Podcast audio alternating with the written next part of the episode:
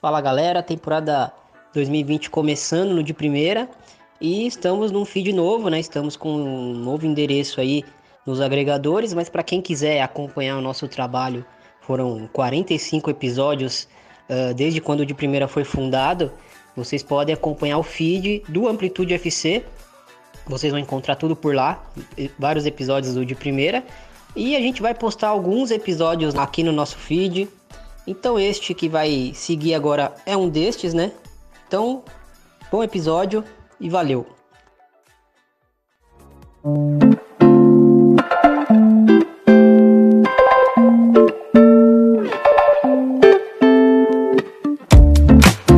Bom, para começar o episódio de hoje, a gente pediu a participação da Camila Veiro. Ela falou um pouquinho sobre posições e funções lá na época do MW Futebol, mas é, a gente vai hoje focar só na, nas funções de centroavantes, né? E ela, ela falou um pouquinho pra gente, vamos ouvir.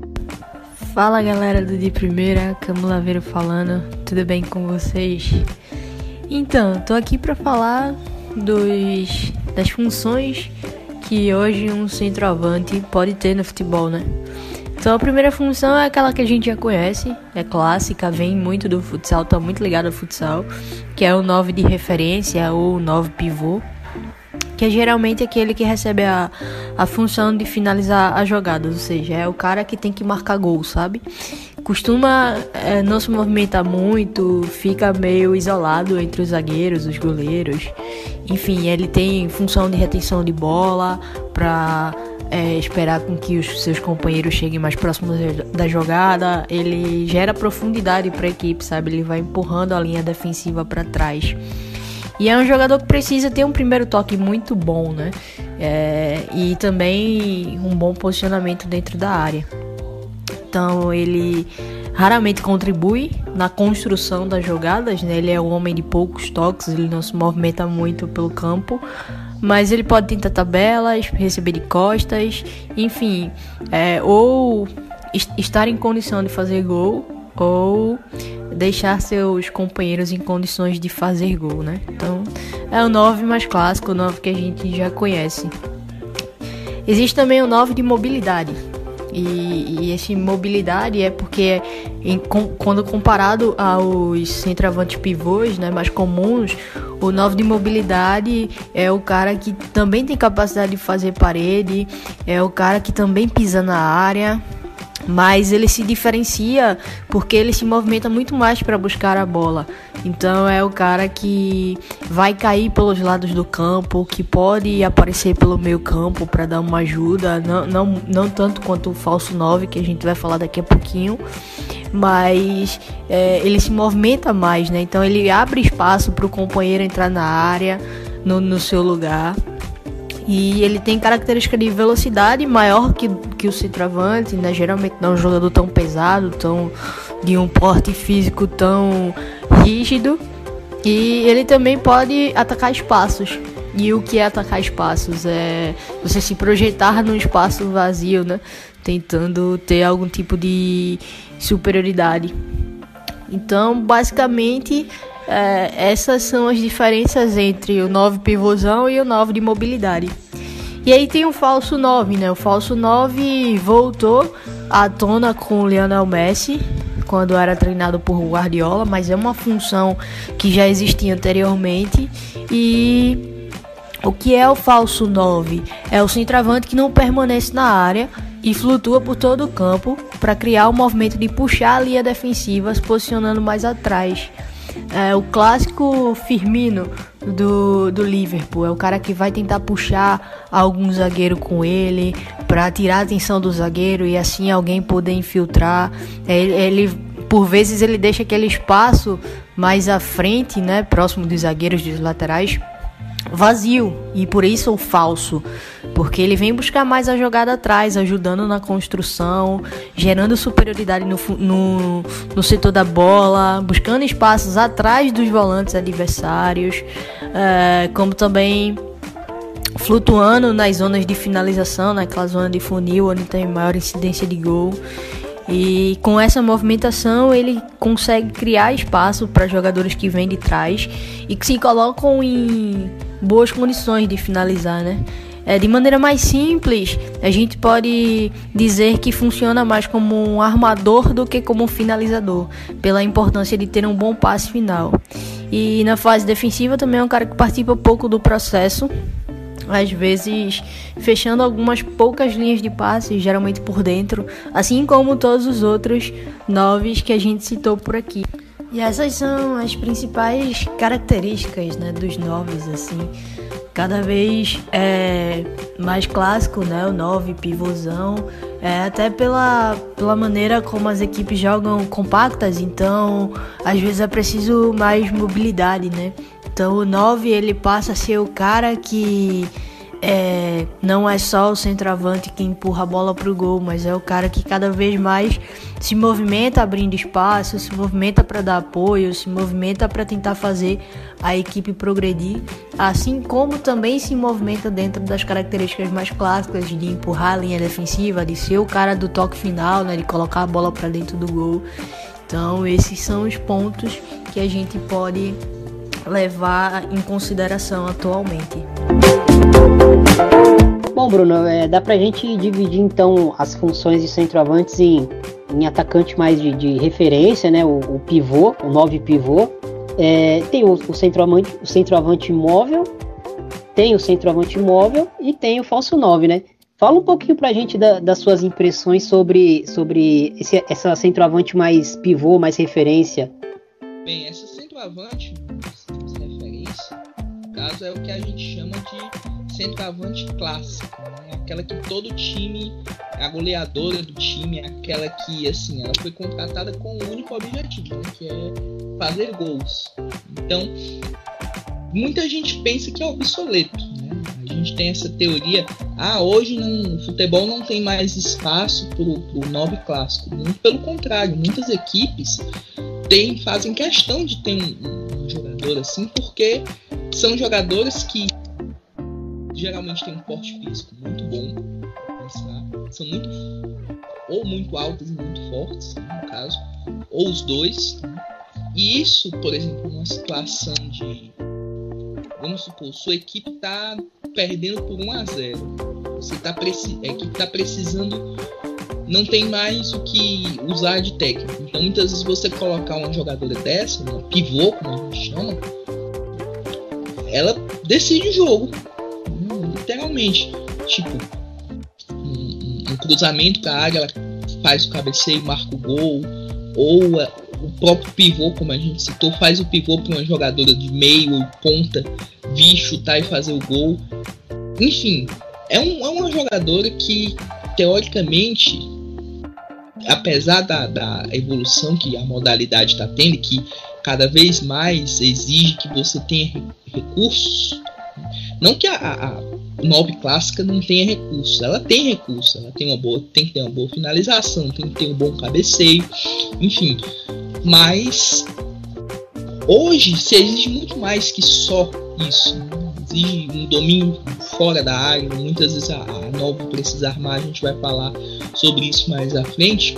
E um grande exemplo que eu gosto de citar de Nobre clássica, até meio dolorido para os brasileiros, né? Duas, dois exemplos de nobre clássicas. Uma é a Abby Wambach do, dos Estados Unidos, já aposentada. Quem não se esquece daquele gol contra o Brasil em 2011, dolorido demais. E foi um gol de nobre clássica, né? Um cabeceio de, de digno de, de centroavante mesmo. E a outra que eu gosto de sempre citar, nível histórico, é a Brigitte Prince, alemã, que com ela começou como ponta na carreira dela, isso já em meados de 1995, quando ela jogou a primeira Copa. Aí foi ganhando um porte físico, foi a idade foi chegando e ela se transformou numa nobre de referência. Né? E no fim de carreira dela, ela já jogava literalmente como uma centroavante, centroavante mesmo. E é isso, são jogadoras que têm espaço sim nas principais equipes do Brasil, do mundo também.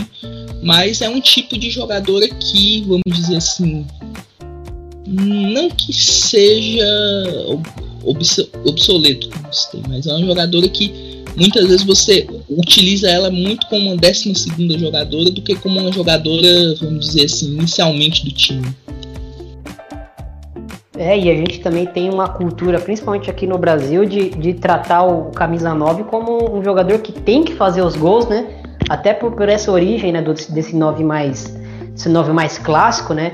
É, de ser sempre, geralmente, né, ser um, uma, um atleta, uma atleta goleadora. Enfim, a gente sempre tem essa, essa noção de que o camisa 9, a camisa 9, a centroavante precisa fazer os gols, e nem sempre é assim, né? E a gente vai falar um pouquinho agora dessa dessa outra 9 que existe, que é a 9 de mobilidade, né?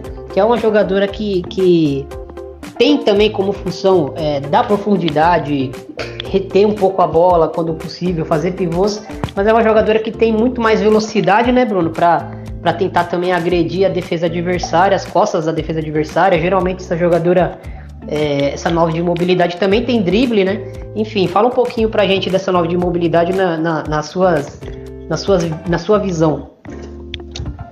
Bem, essa nova de mobilidade, ela é meio que o um intermediário entre o exemplo que a gente vai citar posteriormente, né, que a falsa 9 e a 9 clássica. É uma jogadora que tem os recursos de centroavante, finaliza bem, cabeceia bem, mas também ela é aquela que procura o jogo. Uma jogadora que muitas vezes atua fora da área, buscando a bola das meio-campistas, né, da, das centrocampistas, como a gente citou anteriormente. Então, é bem comum a gente ver uma, uma centroavante desse tipo jogar muitas vezes na entrada da área. Por quê? Porque ela muitas vezes tem geralmente duas funções, né? Uma de distribuição, ou seja, ela tá ali para fazer a distribuição para as pontas ou para outras para as que vêm do meio campo, né? Ou de fazer o pivô propriamente dito, ou de pegar uma bola dessa, atrair marcação, tem a capacidade de driblar e finalizar a gol, ou de driblar e passar para um companheiro que esteja passando pela ponta. Enfim, ela não é aquela jogadora que literalmente é só, vamos dizer assim, para fazer a parede para fazer gol. Não. Ela muitas vezes ela cria boas jogadas. Né? Ela tem essa, essa capacidade.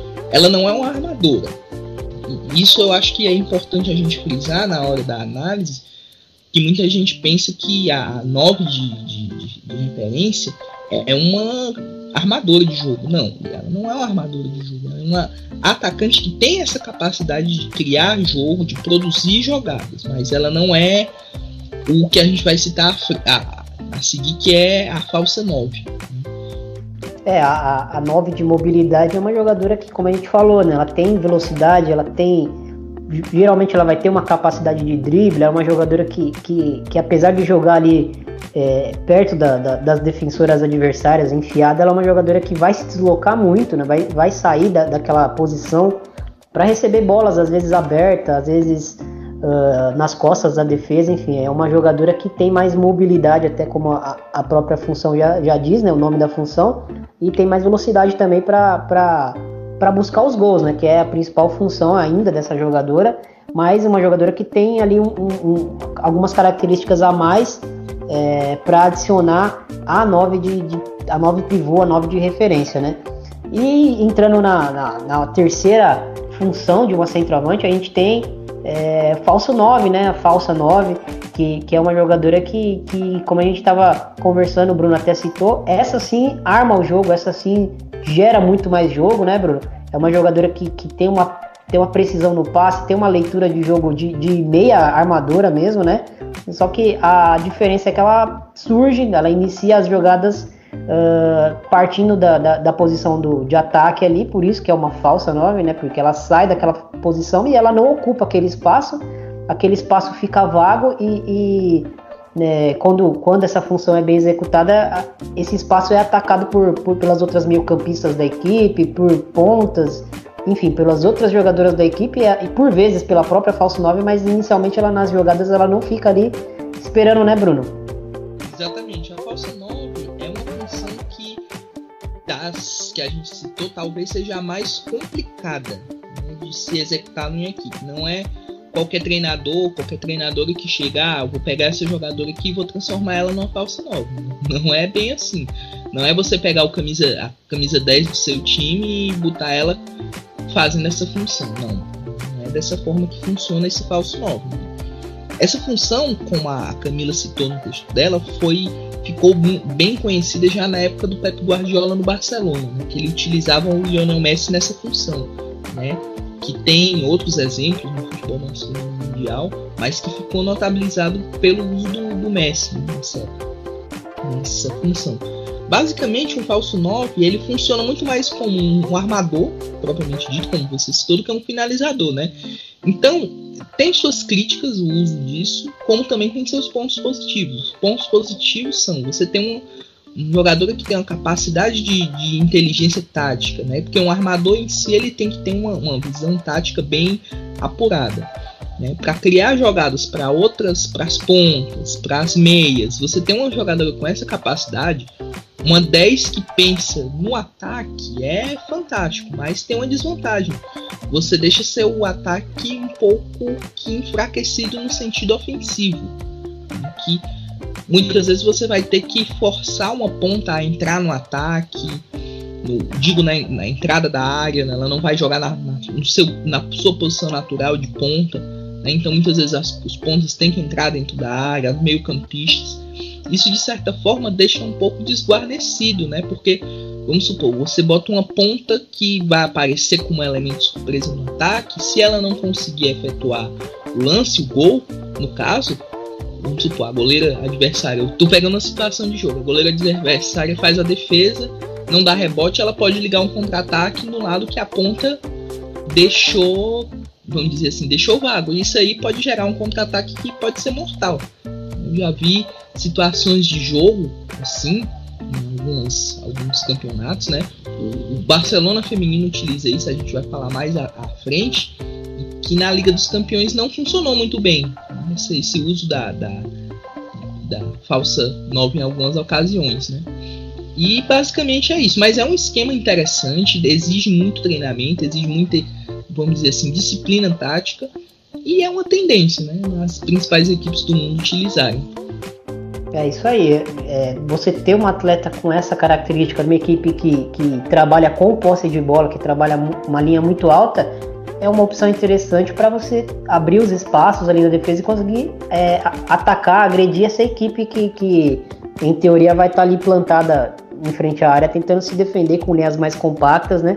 Então a falsa 9 é uma jogadora que, que como a, a Camila até mesmo citou no, no áudio que ela mandou, é uma jogadora que vai é, dar superioridade numérica na região da bola, né? Porque essa jogadora vai estar ali próxima à região da bola, trabalhando, oferecendo apoio, oferecendo linhas de passe, né?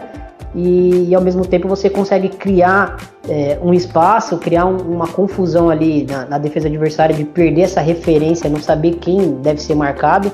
E, e você cria possibilidades de outras jogadoras atacarem, pisarem na área e, e receberem essa bola em, em velocidade e em, em, condições de finalização, né? Lógico, é um contexto bem específico, porque você precisa ter também, além da, da, da falsa 9, você também precisa ter essas jogadoras com essa característica de, de finalizar, de chegar na área, de vir de trás, né? Meio campistas, uh, pontas que, que, finalizam bastante, né? Não só pontas dribladoras ou que cruzam na área, mas pontas geralmente de pé invertido que, que entram na área já buscando finalização, buscando um drible e a finalização na sequência. É um contexto bem específico. Bom, a gente espera que, que vocês tenham entendido o conceito das três tipo, dos três tipos de centroavante, né? Do centroavante de, de, referência, do centroavante mais móvel e do falso 9. Agora a gente vai para a segunda parte do podcast onde a gente vai falar um pouco da, das jogadoras do futebol feminino, quem, quem é quem, quem faz o quê, das jogadoras uh, de elite, das mais conhecidas, das mais importantes atualmente na, na, na temporada mundial. A gente vai falar um pouquinho sobre elas. Então vamos lá.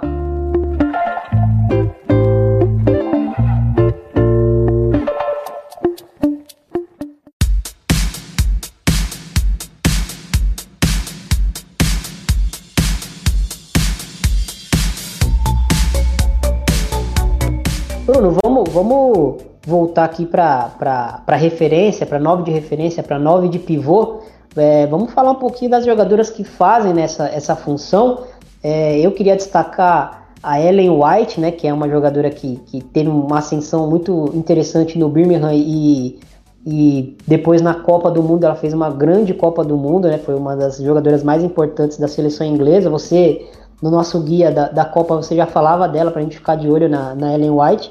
E ela é uma jogadora que, que cumpre essas características, né? Ela é uma jogadora muito diária, ela é finalizadora, ela tem mobilidade, mas ela, por, por, por princípios, assim, ela, ela tá sempre na zona de finalização. É uma jogadora que, que, que apesar de oferecer apoios, que apesar de, de, de, de, de não ser tão é, fixa na área, ela é uma jogadora que, que, que você consegue trabalhar muito esse pivô com ela.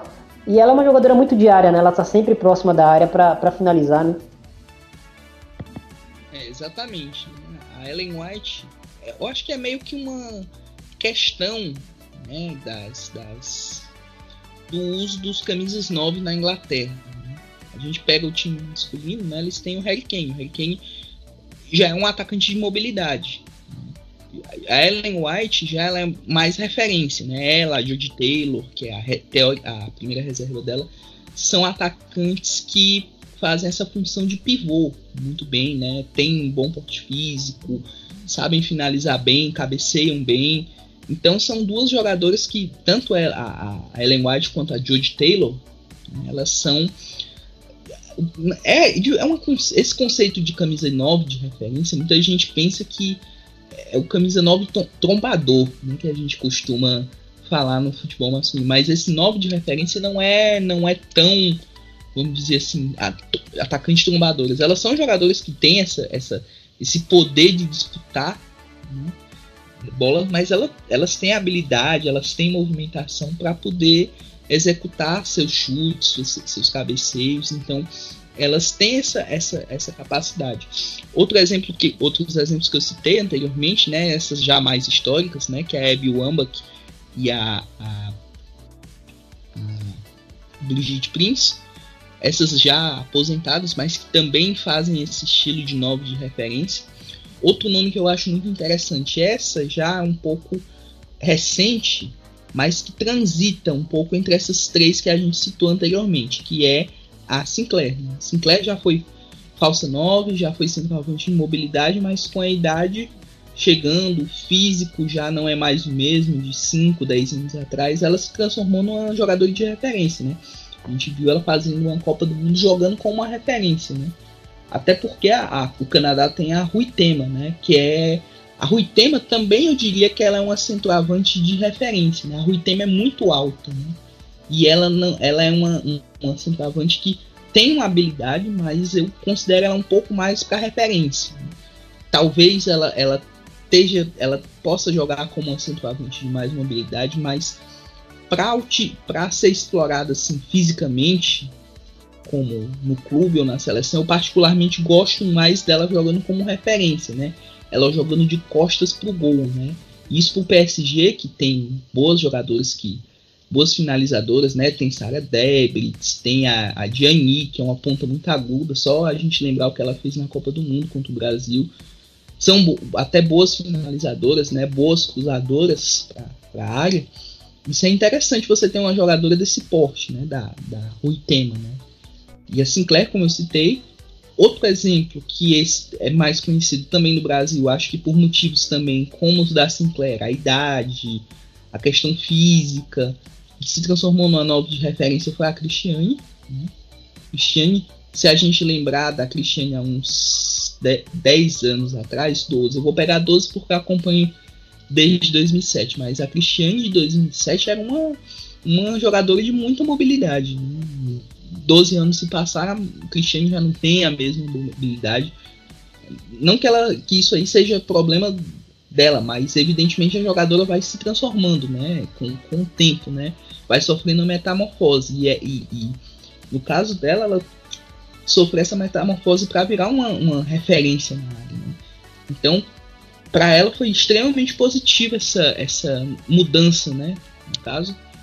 E por fim a Sabatino da, da Itália, que é outra jogadora, vamos dizer assim, referência a ela e a Hilaria Mauro. A, a Itália tem essa, essa escola de, de atacantes de, de, referência, né? Nobres de referência, né? Quem escuta o, o programa, o Cautio Pizza lá do pessoal do Filtro, eles falam, falam bastante desse desse caso de camisa 9 italiano, que tem no masculino bastante, no feminino também a gente tem muitas jogadoras que fazem essa função.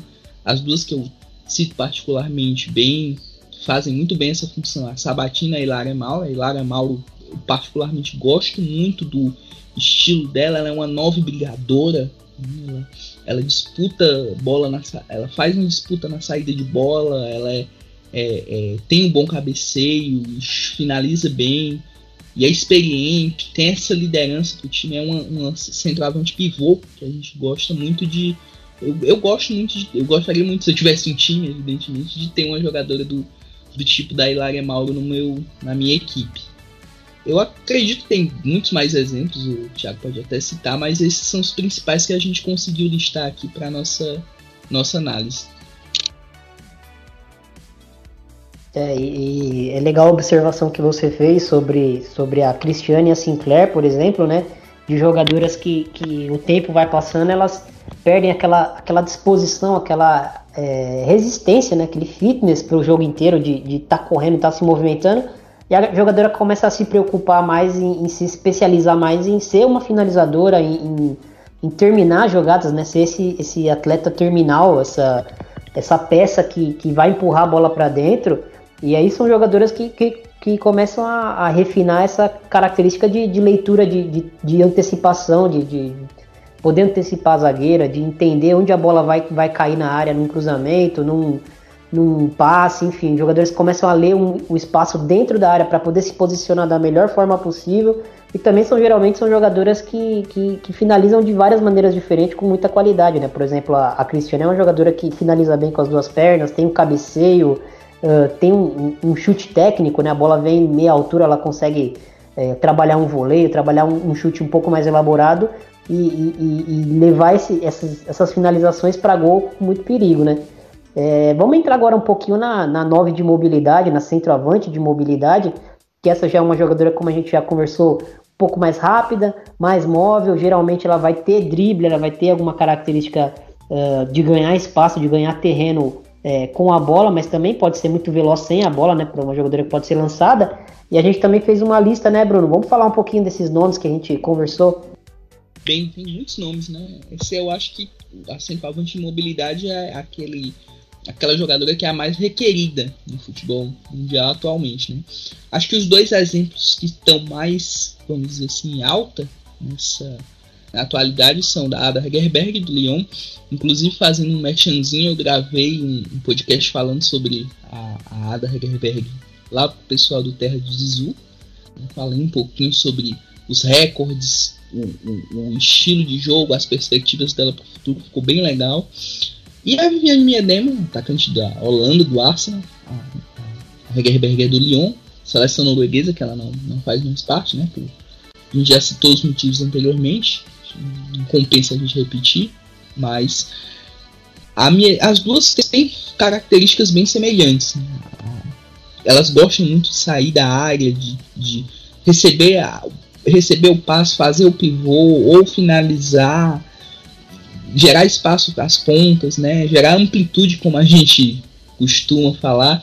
E isso é muito interessante. São dois exemplos de jogadores que finalizam bem, cabeceiam bem, mas que também sabem criar jogadas de gol. Né? A Miedema, muitas vezes, eu costumo comparar, quem é mais antigo, ao Dennis Bergkamp, do Arsenal, que ele era um atacante, ele era um meio atacante, né, que foi se transformando nesse atacante de, de mais mobilidade com o tempo, né, de criar jogadas, né, então ele fazia muitos golaços na época de Arsenal na, na Premier League, né. Fã do, mandar até um abraço pro Eduardo que participou com a gente do, do podcast sobre sobre a FAWSL, fã do. Com certeza fã do Dennis Beck, fã, fã mais ainda da minha dema, né?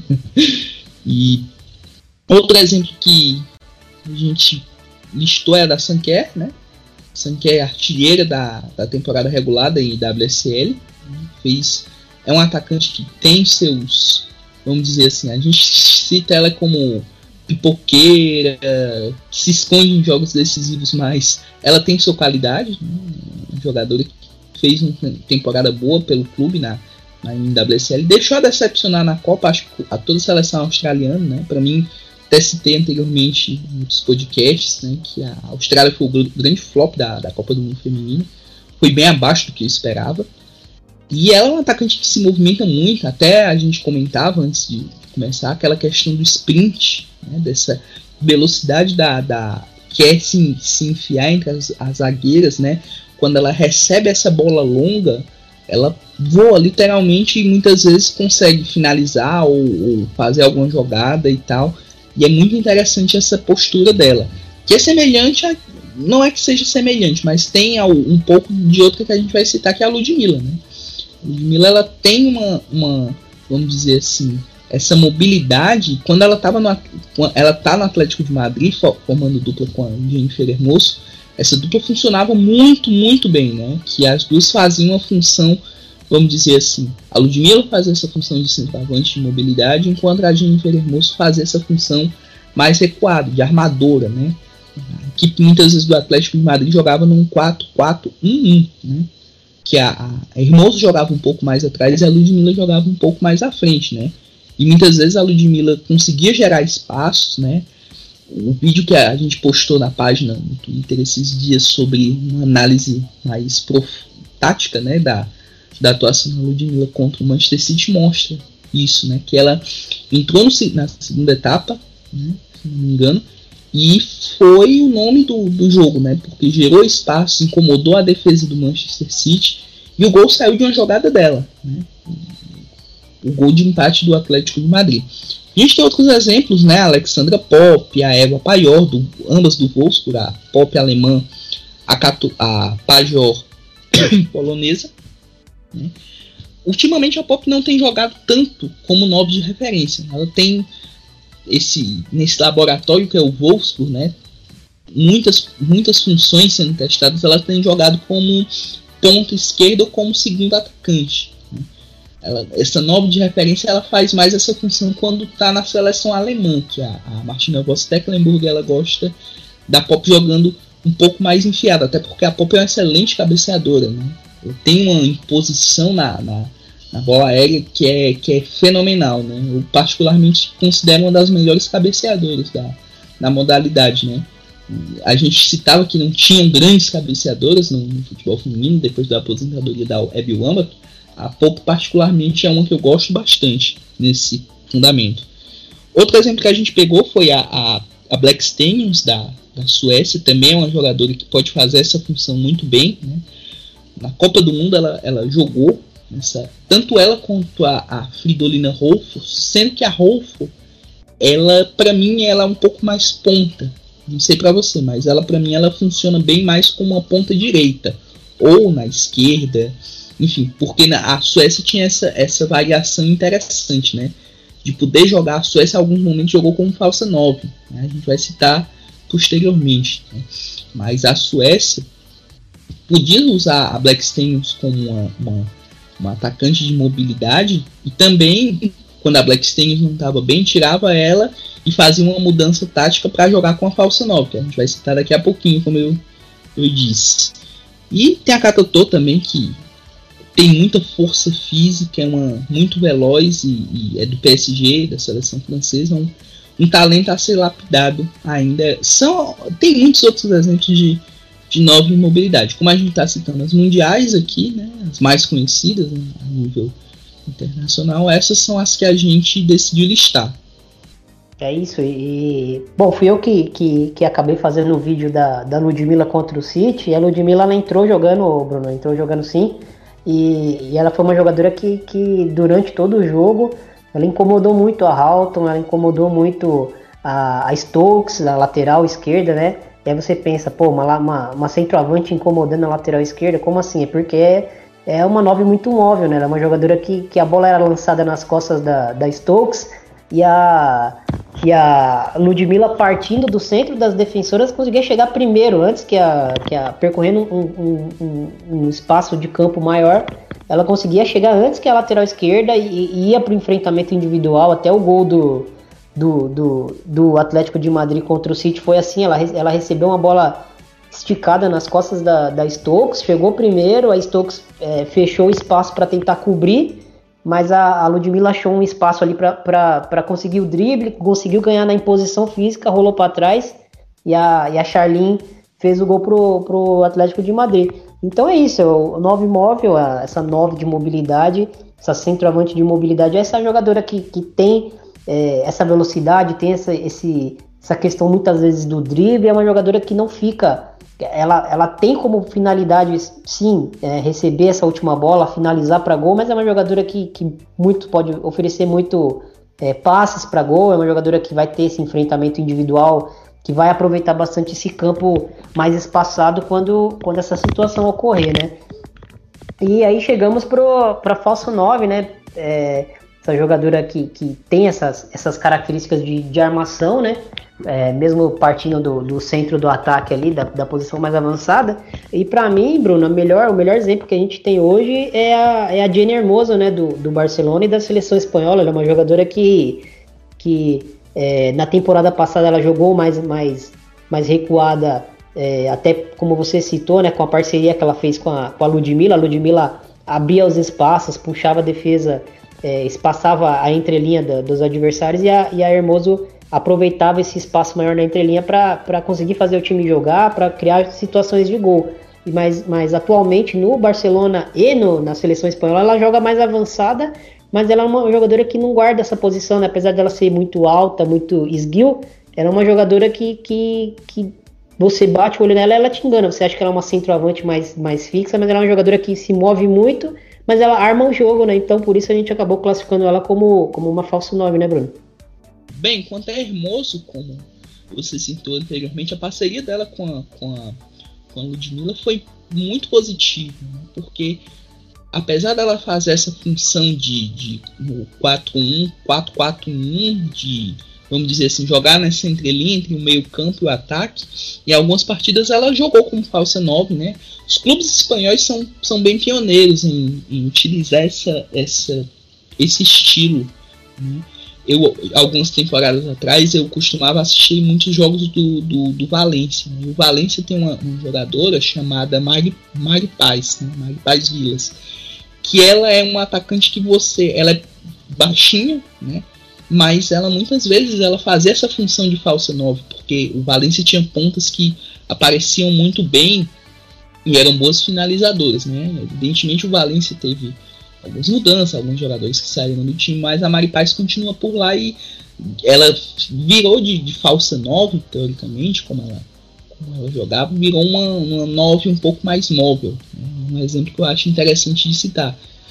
Mas Hermoso representa muito bem essa questão de, de, de criar jogadas, de, de, ter esse, esse estilo bem espanhol, né? Que, que o Falso 9 é uma, uma, Apesar de não ter uma origem 100% espanhola, né, muita gente diz ah, que o primeiro Falso 9 foi usado na época do, da Hungria, aquela Hungria do, do Idegut, do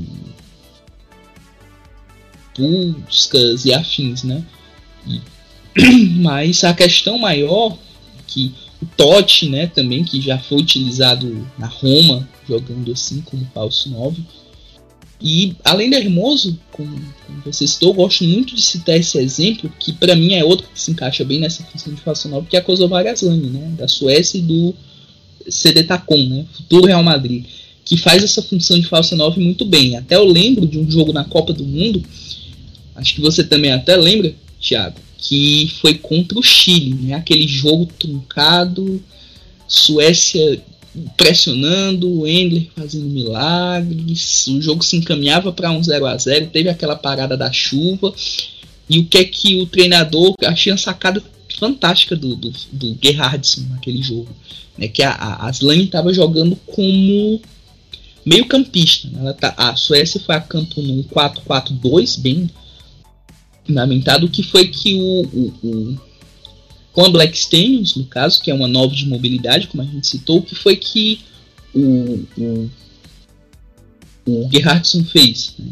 Ele tirou a Black colocou uma ponta, né, que é a, a que é uma, uma velocista, né, ela, ela uma ponta muito veloz que aparece muito tanto na esquerda como na direita puxou a, Aslan para fazer uma função quase num 4-3-3, sendo que o 4-3-3 que a gente muitas vezes conhece é com um centroavante. Mas esse 4-3-3 que ele utilizou no jogo contra o Chile, foi com a Aslan fazendo essa função de falsa 9, com duas pontas, né? Se eu não me engano, a Jacobson estava na, na, direita e a Yanog foi para a esquerda, né? E as duas inverteram. A, a Jacobson foi uma hora para a esquerda e a Yanog foi para a direita. Né? E a Aslan fez essa função de falsa 9 e o gol saiu de uma jogada de falsa 9. Ela começou armando a jogada e foi parar lá no ataque e finalizou e conseguiu o gol da Suécia. Acho que é outro exemplo que eu acho bem interessante de citar de jogador que faz essa função de, de falsa 9 com muita propriedade. Né? Tem mais exemplos que a, gente pode citar né, nessa função, mas particularmente os dois que mais me agradam a nível mundial são o da Jenny Hermoso e o da Aslan. Nos Estados Unidos tem também jogadores que fazem essa função, né? Acredito que a Alex Morgan até gerou uma, polêmica entre a gente, que eu particularmente não acho ela falsa nova, eu acho ela um centroavante de mobilidade, né? Uma ponta que virou uma centroavante de mobilidade. Eu não, não vejo ela armando muitas jogadas. Ela arma algumas jogadas, tem essa essa capacidade, mas eu vejo particularmente a Christian Press muito mais com, com esse estilo de falsa nova, né? De armar jogadas, de ter um, um passe mais preciso do que a Alex Morgan. A Alex Morgan para mim é mais uma centroavante de mobilidade, mas aí cabe a discussão até vale a pena você que está ouvindo a gente, o que é que você acha? A Press é uma falsa 9, é uma centroavante de modalidade, ou a Morgan, enfim. Vale a pena a gente discutir aí com os nossos ouvintes aí no Twitter ou em qualquer outro meio que a gente está se comunicando aí com, com vocês. Não, é, eu concordo. Eu, eu fiquei pensando sobre a nossa conversa em off ontem sobre a, a Morgan, né? E, sim, realmente, a Morgan é uma jogadora que ela é muito inteligente, ela tem um entendimento de, de espaço né, no, no, campo, assim, é, é, um negócio absurdo. Se você é, acha que a Morgan é só uma jogadora que, que empurra a bola para dentro, que tem velocidade, tem finalização, é, preste mais atenção na Morgan. Pega um jogo da, da seleção americana, é, não precisa ser aquele jogo que ela, que ela fez cinco gols, né? Pega um jogo é, da seleção americana na Copa e, e, perceba como ela é uma jogadora que abre muito espaço, que arrasta a zagueira, que, que dá o gato faz que, que vai receber o passe em um determinado ponto e, e, muda de direção. Ela joga muito sem bola. É uma jogadora que, que, que eu gosto muito de assistir e, e realmente ela, ela não gera tanto jogo assim, né? Como, como é, a ponto da gente colocar ela como uma falso 9, uma jogadora que, que, que pode se encaixar nessa função, mas ela realmente é uma jogadora que eu diria que ela tá quase que num limbo ali entre falso 9 e 9 móvel mais para uma 9 móvel mesmo, mas era uma jogadora que tem momentos, né, digamos assim, tem momentos de falso 9, tem momentos que ela que ela vem carimbar a bola, que ela vem armar, mas é, realmente ela ela tem tanta mobilidade que às vezes ela, ela se confunde com uma falso 9. É, a gente já deu exemplos aqui de jogadoras mundiais, né, que, que fazem essa função. É, vamos falar um pouquinho agora da, da, dessas jogadoras que atuam no Brasil, né, que, que que, que a gente pode aí classificar entre, entre, entre essas três funções de centroavante, a centro, centroavante de referência mais pivô, a centroavante mais móvel e a falso 9. É, queria começar falando um pouquinho da, da Natane, Bruno, que está na, na Ferroviária, que está brilhando aí na, na, na, Libertadores. Ela é uma jogadora que tem mobilidade, mas a princípio assim, você percebe que o, que o cerne dela em campo é finalizar em gol, é fazer esse pivô mais próximo da área. Ela é uma jogadora com muita qualidade nessas características, né? A Natane eu vejo como artilheira da Libertadores, né? Realmente está fazendo uma temporada muito boa com a Ferroviária. E acho que é um pouco da exigência do time, né? É um time que utiliza muito do jogo apoiado, né? que é a bola no chão, o toque de bola, mas em determinadas ocasiões o time precisa muito dessa referência, né?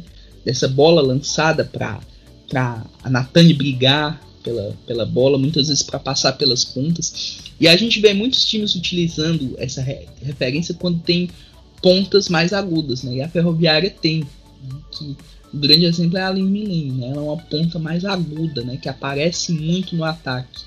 Geralmente times que usam atacante de referência né? tem pontas. Se você for pegar a maioria dos times que utilizam essa essa essa atacante de referência tem pontas que, que tem essa capacidade, né? Acho que até foi um erro do Brasil na Copa do Mundo a gente utilizar, vamos dizer assim, a Ludmilla com a Cristiane. Né? acho que seria um erro, porque são jogadoras, uma referência a outra uma nova imóvel. Quem é que vai ficar na ponta? No caso, aí você tinha que sacrificar duas meio-campistas, né?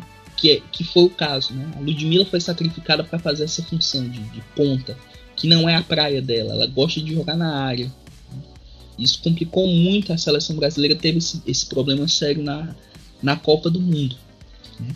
Então, para a ferrovi Ferroviária, o estilo da Natane como, como referência né, é bem interessante justamente por causa disso, né? que ela prende o jogo, ela tem essa visão para as pontas e também tem uma finalização que é muito boa, que é o forte dela. É, a Natane que é uma jogadora que, que, que tem um faro de gol, né? ela finaliza muito rápido para ela pensa muito rápido em, em, em abrir o espaço para finalizar, para resolver a jogada.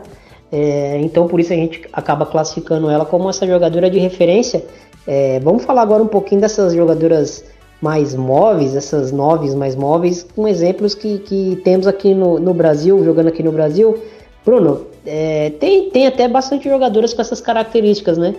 Sim, sim, acho que como a gente citou, né, no começo é o, é, o profissional, né, a profissional que é a mais exigida né, no, no, mercado, né? Hoje você tem uma nova de mobilidade, todo time quer ter, né? E você citou a Tipa do São José, acho que ela representa bem esse, esse estilo, né, do, de novo de mobilidade. A Sole do, do Santos, que está nesse limbo entre referência e mobilidade também. A Verena do Vitória, que a gente citava em off também, que é outra jogadora que tem essas cara, características.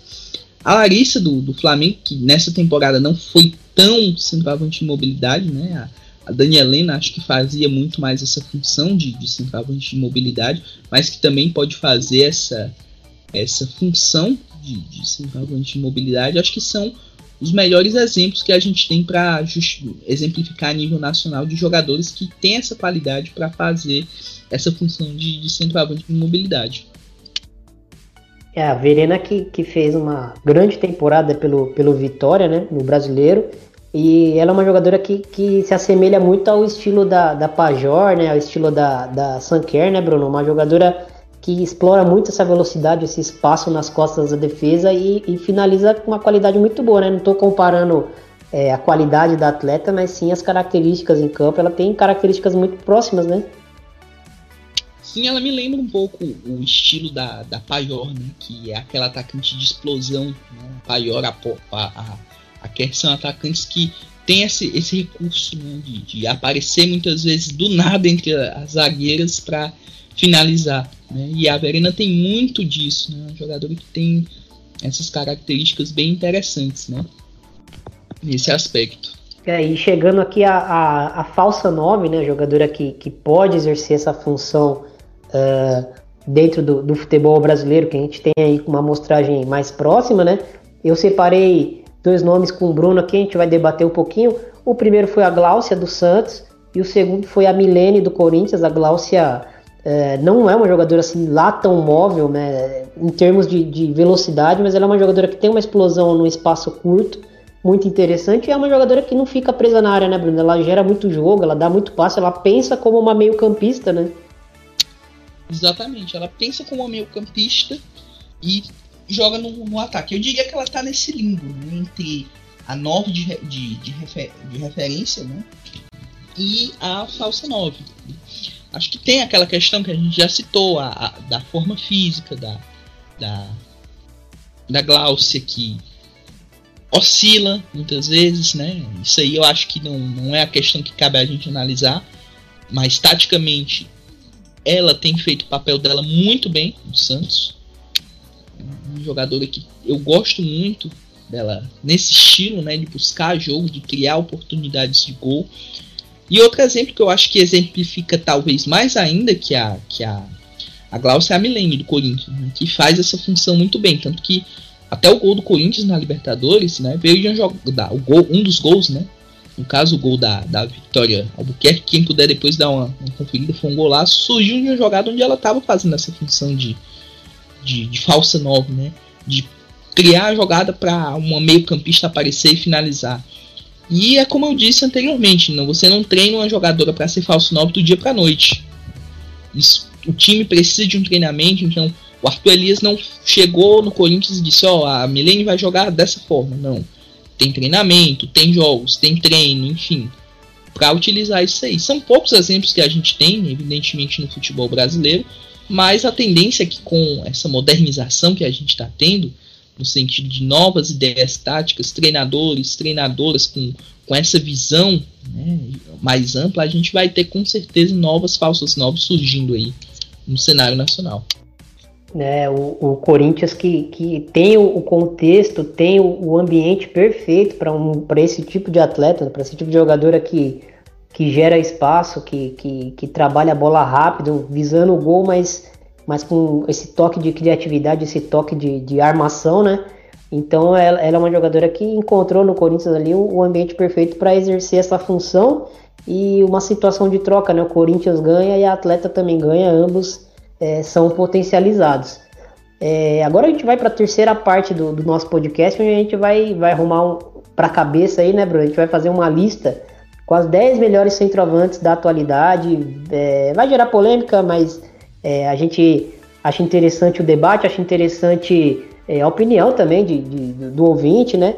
Para saber se, se a minha lista e a lista do Bruno é, condizem com a opinião é, popular, com a opinião da audiência. Então, Vamos lá, Bruno. Vamos começar aqui pelo nosso top 10, é, da décima para a primeira posição, né? Eu coloquei a Ludmilla e a Pop, vai ser a única, vai ser a única posição aqui onde eu vou dividir duas jogadoras na mesma, na mesma posição, até para não ficar, para não, não correr risco de ficar no muro, no, numa posição mais à frente. Então eu queria muito colocar a Ludmilla e eu acho que a Pop, é, como você contextualizou, né, pela seleção ela faz muito isso, no clube já não faz tanto. Mas eu acho que são dois bons exemplos e dois boas, duas boas jogadoras que representam aí essa, essa décima posição. Na minha opinião, queria saber a sua, qual é o seu décimo lugar? Minha décima colocação, fiquei um pouco assim pra. Mas eu coloquei a. Eu coloquei a Cristiane. Pela história dela, ela com certeza merece estar nesse, nesse top 10. Não, viveu o seu auge, ainda tem muito a oferecer para o futebol feminino, mas a minha décima colocação foi a Cristiane, por toda a história, pelo que vem jogando, pela liderança que vem desempenhando em São Paulo, ela é a minha décima colocada. Bom, em nono lugar, eu fui de Pajor, né, um, um atacante que, que elevou aí o patamar da, da Polônia, que nos últimos dois anos do Wolfsburg ganhou um, um, grande protagonismo, né, junto com a, com a Harder. Então ela é minha nona posição. Queria saber a sua nona posição, Bruno. A minha nona posição não foi a Paiô, só para deixar claro. A posição dela foi mais. Vamos dizer assim, mais à frente.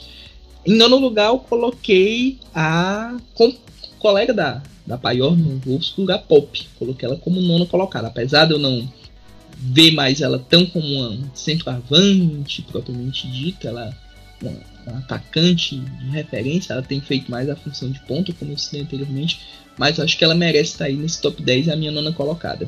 Minha oitava colocada é a Cristiane, eu acho que, que ela é uma jogadora que, que ainda tem uma influência dentro do jogo muito grande, né? A gente sabe que a, que a carreira da Cristiane está se encaminhando para o fim, mas eu acho que ela é uma jogadora que ainda dá para a gente sim conseguir encaixar ela entre as 10 melhores do mundo. E, e, é uma jogadora que, que tem um senso de finalização assim absurdo, tem um, um tempo de bola, uma capacidade de antecipação, enfim. Acho que é uma jogadora que, que ainda está entre as 10 melhores e é o meu oitavo nome. Qual é o seu oitavo nome, Bruno? Meu oitavo nome é a Ludmilla. Acho que ela está nessa, nesse patamar já. Muita gente critica, mas eu vejo ela como uma. A temporada dela do Atlético de Madrid tem sido fenomenal e ela tem sido fundamental no, no esquema do time para para esse esse segmento aí, Campeonato Espanhol, Liga dos Campeões, enfim. Ela tem é o oitavo, é o meu oitavo lugar aí. Bom, meu sétimo lugar, é, eu coloquei a, a Katoto, acho que ela é uma jogadora que, que oscila bastante ainda, mas ela é uma jogadora que, que quando engata bons jogos, eu acho que ela é uma jogadora muito difícil de parar, une velocidade, drible, força, enfim, é uma combinação devastadora. Eu acho que é uma jogadora que tem um teto muito alto ainda, vai evoluir bastante. Bruno, qual que é o seu sétimo lugar? Bem, eu coloquei a Ellen White. Né? Apesar da Copa do Mundo dela ter sido muito boa, ela ainda, vamos dizer assim, tem alguns nomes à frente dela, mas para mim é a minha sétima colocada, a Ellen White. Ellen White que fez uma baita de uma Copa. Meu sexto lugar é a Hermoso, é a nossa falso 9 aí, nosso maior exemplo atualmente aí de falso 9, né? Pelo menos para mim. É, qual que é a sua sexta posição, Bruno? Bem, eu também coloquei a Hermoso como, como sexta colocada aí na minha lista. Acho que ela representa bem essa questão da falsa 9. Né?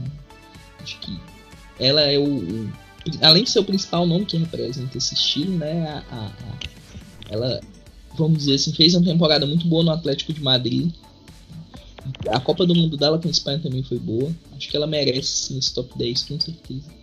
É, e o legal da Hermosa é que ela finalmente está num contexto mais favorável para ela atuar de falso 9 dentro do Barcelona, porque agora o Barcelona tem, tem pontas muito mais agressivas, né? Tem a, a Hansen, a Oshuala deslocada para o lado, tem a Martins que ainda vai voltar. Enfim, tem jogadoras que, que, são mais agressivas, então acho que a Hermosa ainda vai crescer muito essa temporada. Meu quinto lugar foi a Morgan, Bruno. Qual foi o seu quinto lugar? Hum, bem, eu coloquei. Vai gerar uma polêmica aqui. eu coloquei a Sanker como quinta colocada na minha lista. Acho que ela é uma grande atacante, mas eu tô pegando já um contexto geral. A Copa do Mundo dela não me convenceu muito. Fez uma WSL muito boa, mas eu não colocaria hoje a Kerr como top 5, ou top 3 no caso. Acho que tem ainda um pouco. Ela tem que baixar um pouquinho esse, essa marra dela e ser um pouco mais humilde aí, quem sabe ela figura aí no top 3 no futuro. Mas jogo com esse, esse queixo alto, acho difícil. é, o meu quarto lugar foi a Ellen White, eu acho que pela Copa pela essas, por essa ascensão dela, assim como uma 9 é, mais diária, mais finalizadora, mais uma jogadora que, que, que se entrega o jogo inteiro. É, enfim, a gente percebe como a seleção inglesa sente falta dela já, né? Uma jogadora que, que explodiu recentemente, mas que, que já faz muita falta é, nesse contexto para a seleção inglesa, que às vezes falta um pouco mais de, de, profundidade, falta um pouco mais de agressividade no ataque. Ela é essa jogadora que, que pode trazer isso, trouxe isso na Copa, né? É, qual que é o seu quarto lugar, Bruno? Hum, meu quarto lugar eu coloquei a Eva Paior. A Paior, para mim, é uma das principais atacantes do, do cenário mundial. Tem feito uma temporada muito boa no Wolfsburg, né? jogando em diversas funções, né? mas principalmente com essa nova de referência. E não tem tanto o crédito que merece, né? que é uma jogadora que tem, teve sua importância aí no título da, nos títulos da Bundesliga e na, na, na temporada do Wolfsburg como um todo. Eu sei a resposta, mas eu queria saber de você, Bruno, a resposta que o mundo quer saber, Eva Pajor ou Christiane Endler? Ah, essa pergunta é, é a Endler já é casa antigo desde 2008, Copa do Mundo Sub-20, acho que é algo mais a, a Paior é mais mais recente. A, a resposta tá bem na, na cara, né? Só vocês que estão ouvindo aí ouvirem o, o, o o podcast aí, precisamos falar sobre o Christian Endler, que eu tô, vamos dizer assim, sendo fã e também mostrando um pouco do que eu já acompanhei da carreira dela e tal, características de jogo. Se você não escutou ainda, escute, porque em breve teremos um precisamos falar sobre Eva Paior. Não sei quando, mas teremos também. Digamos que a, a Endler é um, um, amor antigo que você sustenta até hoje e a Pajor é, é um, um amor de, de praia, né? é basicamente seria isso. Bom, indo para nossa terceira posição, eu fui com a polêmica, eu fui com a desgostada na, na, no Brasil, eu fui com o Sanker, que fez uma Copa realmente muito abaixo do que a gente esperava, mas como você mesmo falou, é, a própria Austrália como um todo, né, foi uma seleção que a gente esperava muito mais e foi muito mal na Copa, mas ela é uma jogadora que para mim ela, ela é o maior, maior exemplo dessa jogadora que, que hoje tem essa capacidade de atacar o, espaço, de atacar as costas da, da, da defesa. Ela é, ela é, a jogadora que une velocidade e finalização para mim assim, num nível mais alto, né? Então eu, eu, coloco ela no meu top 3. Queria saber o seu, a sua terceira colocação, mano. Minha terceira colocação começa com a letra M. Tan, tan, tan, tan. Alex Morgan. Não que comece com a letra M, o sobrenome comece com a letra M, né? Mas eu coloquei Alex Morgan como terceira. Ah, Bruno, você é crítico, você critica muito a Alex Morgan. Sim, eu sou muito crítico até dela, mas acho que ela tem uma história si a Copa do Mundo dela, diferente do que muita gente fala, não foi ruim. Para mim, a Copa do Mundo dela foi muito boa, até. Ah, os gols contra a Tailândia inflaram um pouco. Ah, ela. Não, mas ela contra a Inglaterra foi extremamente decisiva. Um jogo difícil para os Estados Unidos, né? E muito do que se deve à história dela em si, a Olimpíada de 2012, aquele 2012 mágico dela, que ela mereceu ter sido eleita a melhor do mundo. E para mim ela ainda figura nesse top 3 aí de, de, de centroavantes. Claro, tem a Paior e tem a Kerr bem pertinho dela. Mas são esses nomes que eu acho mais no meu ela com certeza se encaixa no meu no meu top 3. É, minha quinta posição foi Alex Morgan. É, e bom, a gente já tá no pódio, né? Sua segunda posição, Bruno, eu assim por por por um grãozinho de areia, por, por coisa de milésimos ali, eu, eu coloco hoje em primeiro lugar né, a Ada Hegerberg e a Miedema assim colada muito próxima e com, com possibilidade de nessa temporada talvez pegar o bastão aí de melhor centroavante do mundo, mas eu acho que a Ada é, ainda está um pouco à frente das demais, um abismo para as outras e um pouquinho à frente da Miedema que, que realmente nessa, nessas duas últimas temporadas aí da Miedema, ela, na passada e na atual, ela cresceu muito, né? Então, é Ada em primeiro e Miedema em segundo. Queria saber a sua melhor jogadora para a posição e a segunda posição. A minha segunda colocada foi a Viviane Miedema. Acho que ela é a Ada, a Ada, já dando spoiler de quem foi a minha eleita primeira, acho que é a unanimidade para todo mundo que acompanha, vamos dizer assim, a Ada Hegerberg como a principal atacante do futebol mundial, ela, as duas estão num patamar muito elevado né, em relação às demais, né? A temporada delas está fantástica, o estilo de jogo delas é agradável de se assistir, enfim, acho que eu, eu ainda espero que a Miedema alcance o patamar da Ada. Falta pouquinho, mas acho que se essa temporada o Arsenal fizer uma, uma campanha incrível na Champions, chegar a uma semifinal, final. Quem sabe um duelo entre essas duas né, seria fantástico. Né? A gente ia apreciar bastante. E o meu top 2 aí tá a Miedema em segundo e a Ada em primeiro lugar. Deixa aí os seus comentários nas nossas redes sociais, faça a sua lista aí de 10 melhores centroavantes do mundo, debate com a gente, concorda com o Bruno, concorda comigo, discorda. É, vamos, vamos bater esse papo.